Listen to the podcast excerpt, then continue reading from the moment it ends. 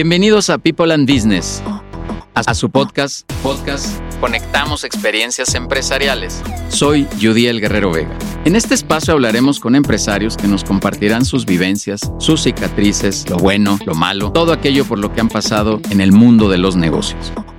Suscríbete al podcast en Spotify. Conectamos Experiencias Empresariales. Hola, ¿qué tal? ¿Qué tal? ¿Cómo están? Bienvenidos a este espacio. Eh, este podcast, Conectamos Experiencias Empresariales. Síganos, por favor, ahí en Spotify. Así, conectamos, así con este nombre, Conectamos Experiencias Empresariales. Y el día de hoy está por aquí Marcos Ramírez. Marcos, amigo, qué gusto tenerte en este espacio. Y tú estás altamente enfocado al tema de las ventas. Y justo venía pensando en el camino, te soy muy franco, que decía, híjole, es que hay como tres grandes dolores en las empresas.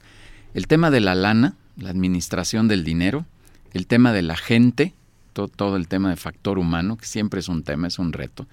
Y el tema de las ventas, ¿no? Siempre es lo que nos duele. Tú le preguntas casi a la mayoría, oye, ¿qué, quisieras que sucediera mágicamente en tu organización? Pues vender más. Oye, ¿qué, ¿qué, qué, está pasando en tu empresa? Pues las ventas son las que me están doliendo. Así, así para abrir boca, Marcos, ¿qué, qué hay con el tema de las ventas? ¿Qué opinas de las ventas en los negocios? Primeramente, pues agradecerte, mi querido amigo Yudiel por la invitación, a People and Business por este espacio, ¿no?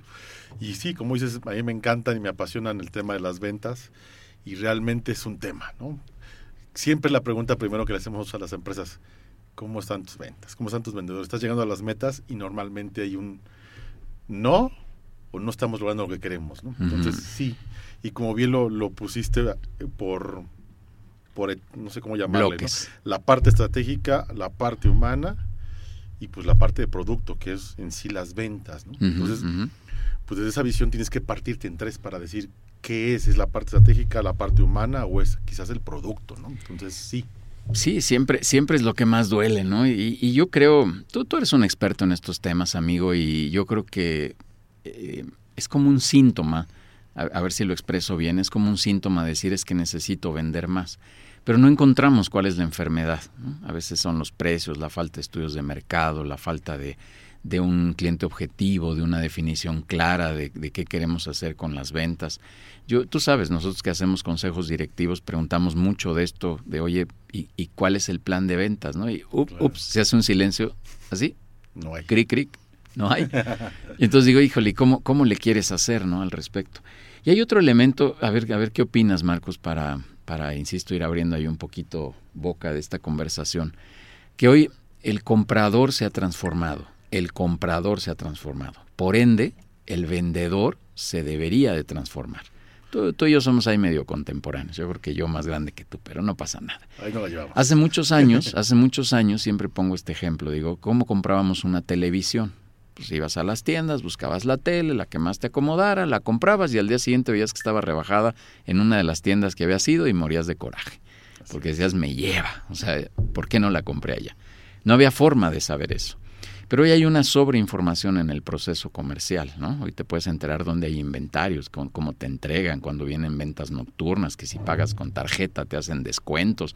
O sea, hay una sobreinformación. ¿Qué piensas, amigo, del tema del cambio del comprador? Tú y yo nos hemos transformado, si nos quitamos el disfraz de consultores, de consejeros, tú y yo nos hemos transformado en nuestras compras, ¿no? Seguro hay compras más por, por estas plataformas de Amazon, estas plataformas digitales, pides mucha más comida a tu casa, el súper.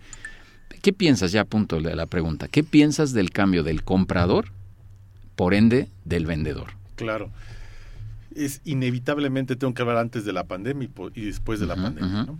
Justo el tema tiene que ver con la pospandemia, ¿no? Previo a la pandemia, el, el cambio se venía dando con una evolución más paso a paso, ¿no? Creo que era más lento el avance.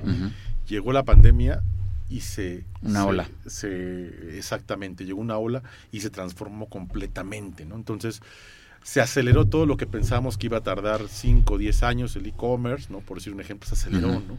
La forma de, vender, la forma de comprar. Bueno, sobre todo la forma de comprar. El consumidor cambió. Cambió la forma de comprar. Entonces, muchas empresas cuando vamos a, con, las consultorías nos dicen, ¿sabes qué? Pues es que seguimos vendiendo de la misma manera, ¿no? Pero ¿por qué seguir vendiendo de la misma manera? Si ya cambió la forma de comprar y cambió el consumidor. Entonces, el vendedor debe de cambiar, ¿no? Claro. Entonces, justo el tema es eso, ¿no? Decir, hoy es cómo debe, de, cómo debe ser el vendedor en base a estas nuevas tendencias, ¿no? Y lo voy a platicar ahora yo como consumidor, ¿no? Ahora, tú como consumidor investigas todo antes de comprar. Tienes Mm, todo a la exacto. mano. Cuando llegas con el vendedor, tú ya sabes incluso hasta más. que Muchas cosas, claro. Y el vendedor se vuelve, se vuelve como un prácticamente alguien que va a cerrar la venta, porque ya el cliente está muy bien informado, ya sabe competencia, sabe precios, sabe tu producto, ya vio todo. Ujú. Y hay un proceso que tienes que empezar desde cero a, a, a 100%. Entonces, ya la forma de vender es muy distinta. Entonces, el vendedor definitivamente debe de cambiar la forma de vender. A ver, ¿no? da- danos una recomendación así rápido. Tenemos poquito tiempo, Marcos, pero ¿cuál sería esa recomendación de la transformación que debería tener un vendedor? Te cuento, hicimos una encuesta en 2021 justo como empresa. Entrevistamos a, más de 200 vendedores a nivel nacional, ¿no? Y, y de ahí detectamos, hicimos un cuestionario de cinco preguntas muy básicas, ¿no? De cuál eran, desde qué necesitaba yo como vendedor para cambiar de, de pospandemia. Cosas muy rápidas, ¿no?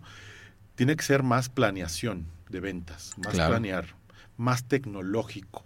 Por naturaleza llegó la tecnología, el Zoom, Sí, claro. plataforma, nos fuimos a casa, Los volvimos- exactamente, nos volvimos tecnológicos. Tres, este, el, el- el tema de, se me fue la palabra, ¿no? Es planeación, tecnología y utilizar nuevas metodologías para, para empezar a vender, ¿no? Yo siempre lo- me regreso al tema de la planeación porque el vendedor como era muy improvisado, entonces ahora tenemos que mucho más planear nuestra estrategia, ¿no? Y justo va hacia el tema que vamos para allá, ¿no?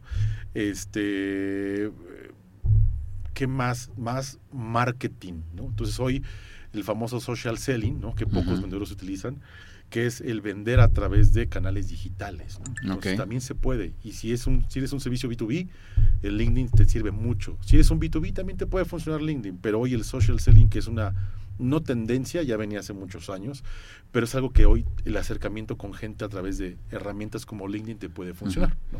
Siempre digo que hay tres canales de venta de un vendedor. El canal de prospección, que es el tradicional, el canal relacional y el canal digital. Si un vendedor domina esos tres canales, se hace un vendedor exitoso. Ya, qué padre, qué interesante, porque sí, efectivamente, digo, sin, sin regresarnos y redundar sobre el tema, pues el comprador ha cambiado. Tú, tú dijiste esto de, la misma manera, yo le, yo le puse sobre información, pero sí es la, es la neta, y nosotros, nosotros, tú y yo, cuando dejamos de ser consultores eh, y queremos comprar, nos pasa lo mismo. O sea, el día, que el día que decides comprar esa camisa que traes, a lo mejor hiciste cierta investigación, ¿no? Si hoy quieres comprar esta tableta o lo que sea, investigas, ves, revisas y tienes un chorro de cosas y todo ha cambiado drásticamente. Y seguir haciendo un poco más de lo mismo, hijo, pues no, no va a funcionar, ¿no? Exactamente. Este tema de exposición también de, de- de las redes en general, vamos a llamarlo así, ¿no? De tú, tú lo mencionaste en tres bloques muy precisos, pero en general también, hijo, hoy, hoy quien no está expuesto es, es bien difícil que, que logre algún tema. Te voy a dar mi creencia, Marcos, la mía. Yo creo que mm, tener la creencia de que vas a vender a través de redes puede ser un tema a largo, mediano plazo. ¿no? es. No, no, no es que trepes todo y empieces a vender, eso difícilmente va a no es pasar. el único canal. Eh, no es el único además. Pero sí creo, esto sí de manera importante, que genera una credibilidad muy importante en la empresa, porque tienes esa exposición. Yo he dicho de broma y no tan de broma en otros espacios, en los consejos, que probablemente sí tienes un tesoro en tu compañía, ¿no? Hablando de tu servicio y tu producto. Y luego les, remato diciendo, pero enterrado, ¿no? Porque pues nadie lo Nadie conoce, nadie lo ve, nadie lo percibe. ¿Qué piensas de esto, Marcos? No, no, no, realmente es un vehículo, ¿no? Cuando hablaba del canal digital, tercer canal digital, es el que hace el vendedor también, pero también hace la empresa, ¿no? Claro. justo es eso, ¿no? Y canal digital lo llamo como el vendedor directamente que puede hacer esa labor en LinkedIn, pero también la empresa debe ser presencia. En cualquier red social, ponle el nombre que quieras, este y un canal, forma de vender es el webinar, ¿no? O el podcast que estamos haciendo ahorita. Claro. Son canales que impulsan a la venta, pero son canales ya que la empresa debe de tomar acción, ¿no? Entonces, y es más fácil, y todos tenemos la creencia, decíamos, es que si la empresa tiene presencia este, en el mercado, el vendedor llega con una seguridad más de vender, incluso ya reconocen a la marca, ¿no? Y sí tiene razón eso, o sea, realmente, si la marca es reconocida, tocas la puerta, es más fácil que te abran la puerta. Entonces, Sí, la empresa tiene que hacer un esfuerzo ahí para lograrlo. Sí, esa es una transformación. Yo sigo oyendo todavía recientemente, Marcos, gente que dice, no, pues es que yo no le quiero entrar a eso, es que no me gusta eso. híjole, sí, sí, ay, los ojos se medio voltean. Sí, la pandemia quizás dices, bueno, tengo unos años más y eso, híjole, ¿no? Lo dudo mucho. Pero con la pandemia que se aceleró, no puede pasar. No, no, no. Y, y, mencionaste otra cosa ahorita recordando lo que decías, que a veces el comprador está más informado que el vendedor. Eso sería terrible, porque esto que decías de, vamos a pensar aquí en la mesa hay una taza y esta taza yo la quiero comprar, pues investigo y busco y voy a un lado y voy a otro y veo más grandes, más gruesas calidades. ¿Por qué el vendedor no hace eso, Marcos? ¿Por qué? ¿Por qué no se empapa de la misma manera, amigo, para poder dar respuesta a eso? Ah, mira, sí, tal vez es más gruesa, pero esto genera un tema de calor diferente porque no sé qué. No, no, no está tan enterado, está en su mundo y eso es bien difícil. Y si los otros negocios están haciendo este, esta exposición digital, pues se vuelve algo bien complicado, ¿no? Mira que eso que es bien importante. Es que hay dos cosas. Uno, el vendedor se vuelve, hace una venta técnica, ¿no? Entonces se concentra en el producto, en las características del producto, independientemente que sea un B2B o un B2C, ¿no?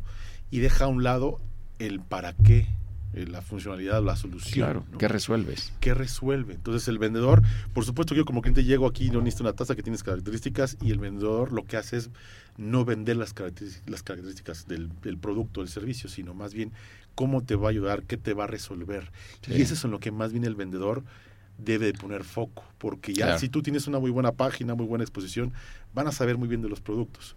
Pero la parte del vendedor tiene que ser, yo digo, una venta consultiva, ¿no? Claro. Que es más que ver es preguntar, diagnosticar, pero hablar de solución, ¿qué te va a ayudar? ¿no? Sí. es un CRM, perfecto, este, las características técnicas, pero no me interesa tanto la, parte técnica, me interesa qué me va a ayudar. Oye, vas a tener vendedores más exitosos, vas a tener un mejor pipeline, vas a tener mayores oportunidades de venta, vas a tener mejor desempeño porque los vas a monitorear, etcétera, etcétera, etcétera. Entonces el vendedor es muy técnico, se va hacia esa Oye, ayer, ayer justo veía un anuncio de una de, un, de una marca de autos.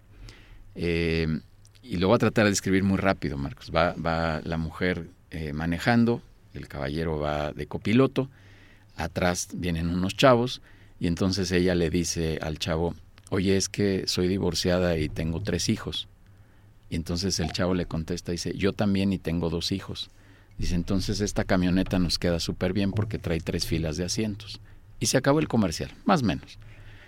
Marcos ya no habla que si el RIN es 16, que si el motor es V8, que si trae tantos cilindros, que si acelera de 0 a 100. No, no, no, no. Esas son características del auto. Este mensaje me pareció súper poderoso porque le está hablando a una familia grande, ¿no? Una, bueno, aquí hablaba un poco incluso de estos padres solteros, ¿no? Pero, pero les está hablando también a un nicho específico y le está hablando a alguien que tiene cinco chavos que sí necesita tres filas de asientos. Bien interesante, pero nunca dijo de la aceleración y los rines. Si estuviera una de estas mujeres o u hombres, ¿no? en, este caso vamos a simularlo así, buscando una camioneta para, para cinco chavos, y les hablan del, del, de las características del auto, no sé si se engancharían con ese anuncio. Pero sí hay mucha empatía con un anuncio de este tipo, ¿no? Oye, cambiando un poquito el tema, ¿qué es esto de los hard skills y soft skills, Marco, para, para el vendedor? ¿Qué, ¿Qué onda? ¿Qué tiene que hacer el, pues, el, vendedor? Hay una tendencia muy fuerte que ahora la, la el tema de la inteligencia emocional hacia las personas. Yo siempre lo bajo hacia mi área de especialidad, que son las ventas, ¿no? Entonces, la inteligencia emocional, ¿qué es? Es una forma de trabajar con la gente en base a, a otro tipo de habilidades que normalmente nosotros o antes no estábamos más regidos por hard skill. ¿Qué es el hard skill? Pues tener una educación, ¿no? Tener una carrera, tener algún tema de, conocimiento tecnológico, no sé, programación, hacer marketing digital y ese es como el, el deber ser de mi hard skill. ¿no? Okay hablando de manera tradicional. Y luego está el, soft skill, que es otro tipo de habilidades, que hoy viene una tendencia muy fuerte, ¿no? que si lo has escuchado seguramente en Google y que la gente ya no contrata por el grado de estudio, sino contrata por la habilidad de comunicación. Claro. Cómo se relaciona, cómo comunica, cómo trabaja en equipo. Entonces, si tú combinas eso, te da realmente una persona muy poderosa, ¿no? Entonces, pero hoy hay mucha tendencia, o dice mucha gente, ¿no? Muchos expertos que conozco dicen, no, no, no, es que la inteligencia emocional es lo, es lo más importante que se sepa relacionar. Sí, tiene su razón, por supuesto, pero sin un hard skill no, no puedo cumplir, ¿no? Es decir, si yo voy a buscar un trabajo, ¿no? y quiero solamente irme a posicionar por mi, por mi habilidad de llevarme bien con las personas o por el entrevistador o con que va a ser mi jefe, no solamente la inteligencia emocional me va a llevar allá. A lo mejor tengo muy buen relacionamiento contigo y voy a tener buen clic, pero atrás tengo que cumplir con una parte técnica, es decir, con una carrera o un título, un doctorado, una maestría. Sí, claro. Si más si voy a una carrera técnica o algo, o mi labor es ingeniería, etcétera, etcétera, tengo que cubrir con habilidades hard, no solamente soft. Okay. Entonces justo hay mucha gente que va, no, no, no, es que lo, hoy la tendencia tenemos que ser más este, soft skill, sí, pero la base siempre se ocupa con el hard skill. Y esa es la diferencia del hard, el hard skill y el soft skill. Entonces ahora como el vendedor puede utilizar esos ambas cosas, ¿no? Que lo llevamos, ¿no? Lo hacemos de manera natural. Pero ahorita la idea es llevarlo de manera más inteligente, más planeada, ¿no? Para que realmente se vuelva una, una, una venta, como dicen por ahí, más este eh, neuro, neurociencia, ¿no? A la, a a la neurociencia, ¿no? Aplicado. Entonces, las dos son importantes, ¿no? Y ese es justo de las preguntas, ¿no? Dicen, ¿cuál es más importante, una u otra, ¿no? Pero eso es, ¿no? Ya, es que convivan, ¿no? Oye, Marcos, ¿por qué hiciste emprender? ¿Qué, qué te hizo a querer arrancar Estrella? ¿Lo dije bien? Sí, sí, sí, es Estrella. Pues ya tiene, tiene, la empresa tiene poco tiempo, tiene siete años. Mis últimos dos empleos fueron un rotundo fracaso porque yo ya estaba fuera, mi mente estaba fuera de, la, de, la, de las empresas. Un trabajo previo, tenía muy buena muy buen puesto, tenía era director de eventos Latinoamérica, manejaba de México a Brasil, tuve puestos realmente muy buenos. Importantes. Importantes, en empresas importantes globales. esa empresa duré muy poco tiempo, dije, no, no, no es la... Eh, yo pensaba que era la empresa. Me cambio de empresa a otra con mejores características. Pasó un mes y me pasó lo mismo. Mm. Entonces iba yo enojado, no estaba contento y mi mente ya estaba fuera. Entonces yo sabía que tenía mucho conocimiento, mucha experiencia y yo quería estar fuera. Entonces así inicié, así inicié la empresa de, de Estrella, ¿no? el querer aportar todo lo que ya sabía de, mi experiencia laboral y bajarlo a las empresas. ¿no? Entonces eh, lo platico así porque realmente así me pasó. ¿no? Ya no estaba contento trabajando nació esa inquietud de empezar a salir, empecé justo en clubes de, de negocios, de networking, y mi mente estaba fuera. Y lo digo porque mi última experiencia laboral fue muy mala porque la gente ya no me veía, ¿no? Entonces yo estaba haciendo mi negocio. Oye, pero yo, yo rescataría, Marcos, no, no rescataría, tal vez resumiría que, que lo que te pasó fue que, que, estabas en un contexto equivocado. Y yo he dicho, oye, a ver, el autoempleo no es malo, el estar empleado tampoco es malo, y el emprender tampoco es malo, o sea, nada es malo. Yo lo que, lo que aclaro siempre en este comentario es la confusión que uno puede tener. Y acabas de decir justo, eh, eh, contaste tu historia apegada a mi creencia, Marcos. Porque yo digo, el problema que seas autoempleado no es que seas autoempleado, es que creas que eres empresario o que te conduzcas como un colaborador de una empresa. O estar en una empresa, contratado como te pasó a ti, confundido porque debiste haber estado afuera, sacando ese, ese Marcos empresario que ya traías adentro. Ya tuvimos un, episodio aquí, un podcast que decía este, el empresario saliendo del closet, algo así se llamaba. porque, porque, este, porque eso, eso nos pasa. El punto es vivir en la confusión. Ahí es donde está el problema. Cualquiera es buena, cualquiera, la que tú quieras, agarra la que tú quieras, para que la audiencia que nos escuche no, no crea que está mal, ¿no? Tú, dijiste, mi experiencia en los últimos dos trabajos así fue, pero estabas ya viviendo fuera del, del, contexto correcto en el que verdaderamente tú querías estar, ¿no? Oye, en estos siete años, que, no son pocos, dijiste, son pocos años, amigo, eh, ya siete años ya pasaste una curva importante de, de, de mortalidad que también tienen muchas empresas en México.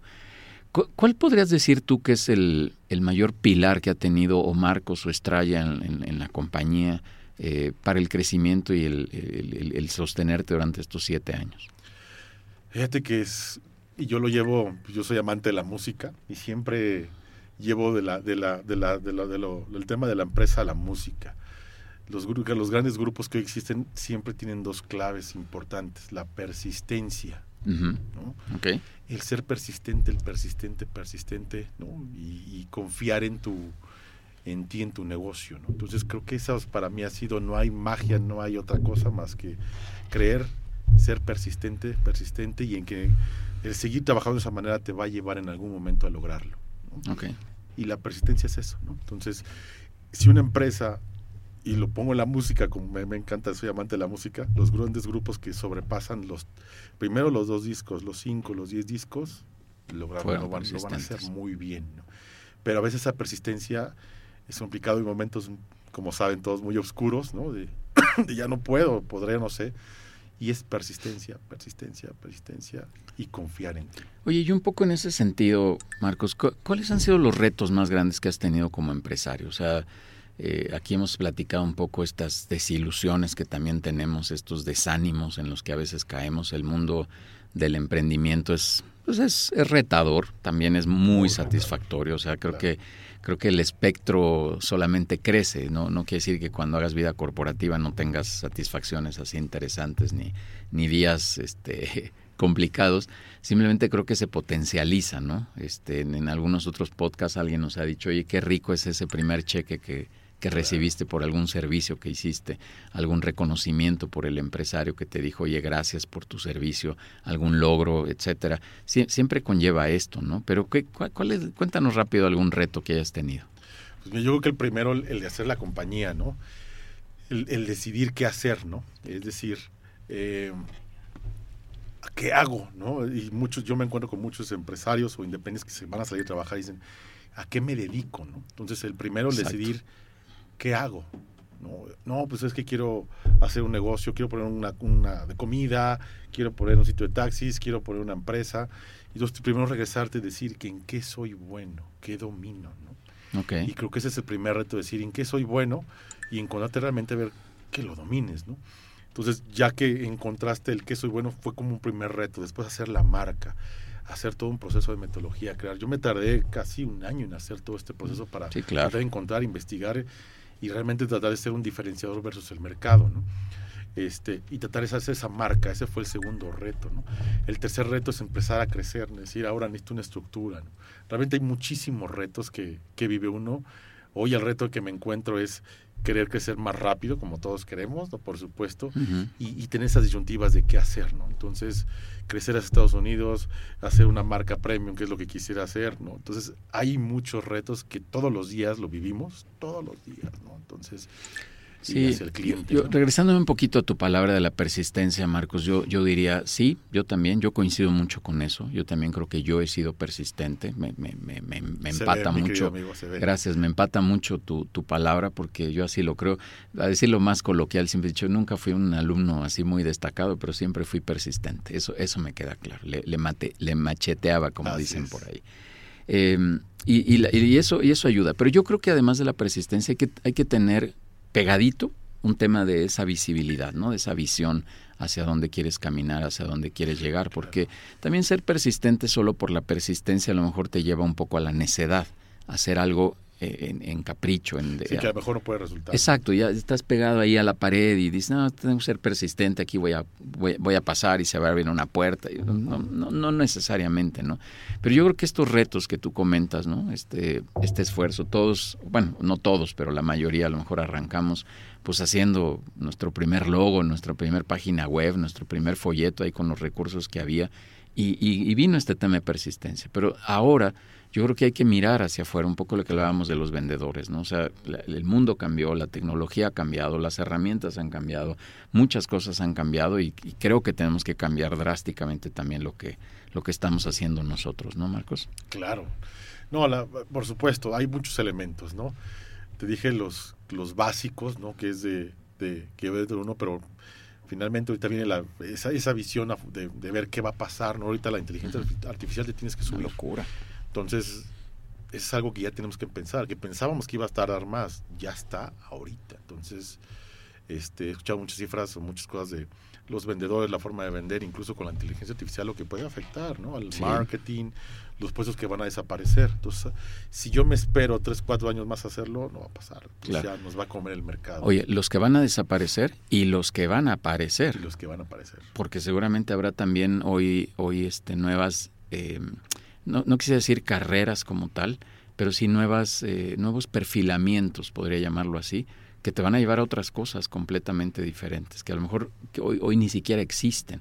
Ahorita que hablabas de la inteligencia, sin desviarnos mucho al tema de la inteligencia, pero yo, yo creo que, que nos va a llevar a más información todavía, porque ahora imagínate solicitar algo de un producto, de un servicio, y que te digo, ya a ver, pero dame las características, dame la historia de este producto o de este servicio como comprador, ¿eh? y entonces te va a dar otra vez más información todavía, mucha más información con la que puedes ir al mercado a buscar esas herramientas. Y si el vendedor no está enterado, híjole, otra vez volvemos a caer en lo mismo que estábamos platicando antes. ¿no?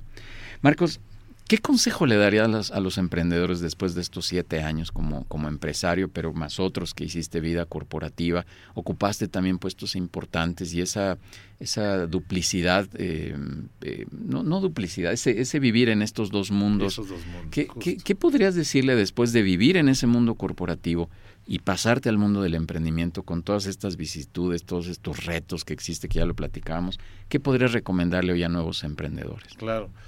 Pues mire, yo creo que el más importante sería el que tengan esa visión, ¿no? El sentir lo que uno, el que, uno quiere, ¿no? Y yo me tardé en tomar la decisión de hacer la compañía más de un año, ¿no? Y pasé un año viviendo en esa, en ese descontento, ¿no? Entonces es, es escucharte, ¿no? Y ver si probar, ¿no? Y intentarlo, porque muchas veces dices, pues me quedo, me quedo como, pues sí, como empleado y es maravilloso, a mí me encantó, ¿no? Pero también el salirme de ahí, pues fue maravilloso. Entonces, escucharte, ¿no? Realmente eh, hacerlo, tener esa visión de, poderlo lograr, ¿no?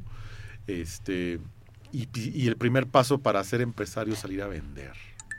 Entonces yo siempre por eso las ventas, hagas lo que hagas, si eres el técnico, si eres el ingeniero y es tu empresa, tienes que aprender a vender. Claro, claro. Si no, no vas a lograrlo. Entonces tienes que vender empieza uno solito y después vas para allá, tienes que saber vender. Sí, tú, decías, métete algo que te guste, ¿no? Recientemente tuve oportunidad de platicar con Giovanni Benotto, que es el director de operaciones de Benotto, esta marca de, bicicletas, Que, por cierto lo vamos a tener en un espacio ahí en, en, un webinar, que nos va a contar la historia, 90 años la empresa. Pero él, él dice una cosa que se me quedó grabado yo creo que para el resto de mi vida, amigo, y te lo voy a compartir y a la audiencia también. Él dice, oye, lo primero que tienes que hacer, lo primero es elegir algo para tu negocio que ames, que lo ames, por lo que sí estés dispuesto a levantarte todos los días de tu vida para hacer algo diferente eh, o para desarrollarlo. Y se me quedó grabado, amigo, porque sí, hay, que, hay que hacer algo que, sepamos, pero también algo que nos tenga en ese punto de enamoramiento de manera importante, ¿no? No, yo a mí me encanta mi marca, el Stride y todo, pero también tenía que cruzar el también en qué soy bueno. Ah, claro, claro, claro. Amo la música. Sí, no, no, se te da. no, se me va, me voy a hacer pobre. Sí, sí. No, es una combinación excelente. Yo, digo de broma, yo digo de broma y si llegas al Walmart y le cantas una canción a la cajera, no creo que te dejes sacar tu súper, ¿eh? No, no creo que vaya a pasar eso. Hay, hay, que pagar y punto. Marcos, ya para cerrar, ya casi estamos terminando, ¿cómo, cómo ha sido tu, tu estancia en People? La verdad es que es un gusto contar contigo. Tú estás en consejos directivos y y escucharte eh, los aportes que haces, particularmente en temas comerciales, que es tu, tu, tu, parte más fuerte. Pero cuéntanos, ¿cómo te ha ido en, en, People? Maravilloso, la verdad es que estoy muy contento. Vivir la experiencia de los consejos me ha cambiado mucho la, la, forma de ver, ¿no? Como People me encanta la marca, la tengo tatuada, aquí está mi taza, gracias, ¿no? Este, me encantan los consejos, el networking, los eventos que hemos tenido maravillosos, me ha ayudado mucho en todos los sentidos de, tener un mejor relacionamiento, conocer gente y para el negocio, por supuesto, tener que cambiar, escuchar opiniones de otros expertos es te ayuda a desarrollar una mente distinta y ver otros enfoques que, uno no puede. A veces uno está, el techo es uno mismo, ¿no? Entonces, ver otras percepciones, otras, otras experiencias ayuda muchísimo. Yo lo recomiendo mucho el tema de, la consejería, es maravilloso y contento, feliz, feliz, comprometido con, con People. Y yo cada vez que encuentro a alguien, vente a People y estoy llevando gente a People, lo llevo dos invitados para para para este que vayan las empresas, vayan al networking y vamos para el consejo. Qué padre, te agradezco mucho, Marcos, y, créeme que es recíproco, porque también tener gente como tú, yo, yo he notado, nunca te lo he dicho, amigo, pero he notado en tus eh, recomendaciones en el consejo que lo haces de una manera desmedida. ¿Me explico? No, no te guardas nada. todo lo que puedes aportarle a ese director eh, lo, dices hasta el fondo.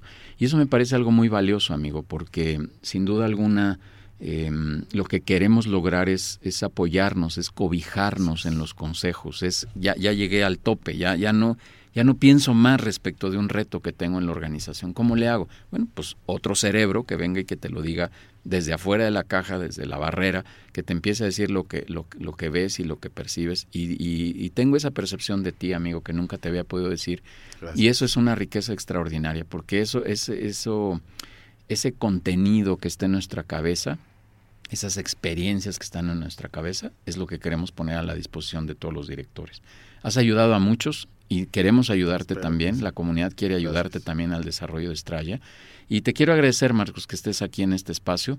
Siempre he recibido una cara amable de tu, de tu parte, siempre aportando, como te lo dije, siempre, siempre encantado de que estés por aquí que nos vengas a compartir mucho éxito en Estrella, que siga creciendo todo este, este foco comercial, que sigas ayudando a muchos otros empresarios a desarrollarse en esto que dije al principio, finanzas, recursos humanos y ventas es el dolor de todos. ¿no?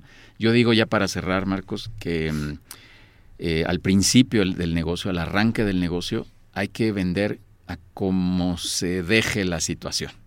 Haz lo que sea. Tropicaliza el producto, el servicio, ajusta el precio, sube, bájalo, cámbialo, cámbiale el color, prueba.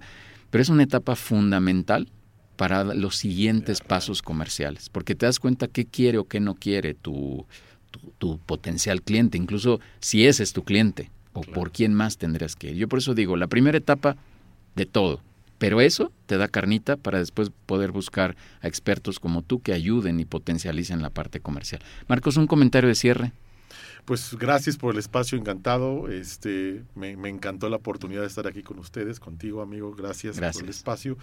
Y pues visiten People and Business. Va a ser una experiencia maravillosa el que ustedes conozcan qué es People and Business. Vean, vívanlo. Gracias. No hay mejor cosa que, que, vivirlo. Gracias, amigo. Pues síganos ahí en Spotify, por favor, eh, en estos espacios de podcast, de contenido que queremos generar para todos ustedes. Este espacio se llama Conectamos Experiencias Empresariales, donde tenemos eh, oportunidad de platicar con directores, como el día de hoy es con Marcos Ramírez, director general de Estrella, fundador de Estrella, esta, esta consultoría enfocada al tema comercial. Muchas gracias, Marcos. Muchas gracias a todos. Síganos, píquenle ahí, por favor. Cada semana, martes 12 del día, sale un nuevo episodio. Así que aquí estaremos escuchando a nuevos directores de la comunidad People and Business. Muchas gracias, hasta la próxima. Gracias. Gracias por escucharnos en este podcast Conectamos Experiencias Empresariales. Suscríbete en Spotify. Soy Udiel Guerrero Vega, socio fundador de People and Business, una comunidad empresarial en la que a través de consejos directivos queremos ayudar a empresarios a su desarrollo. Conectamos Experiencias Empresariales.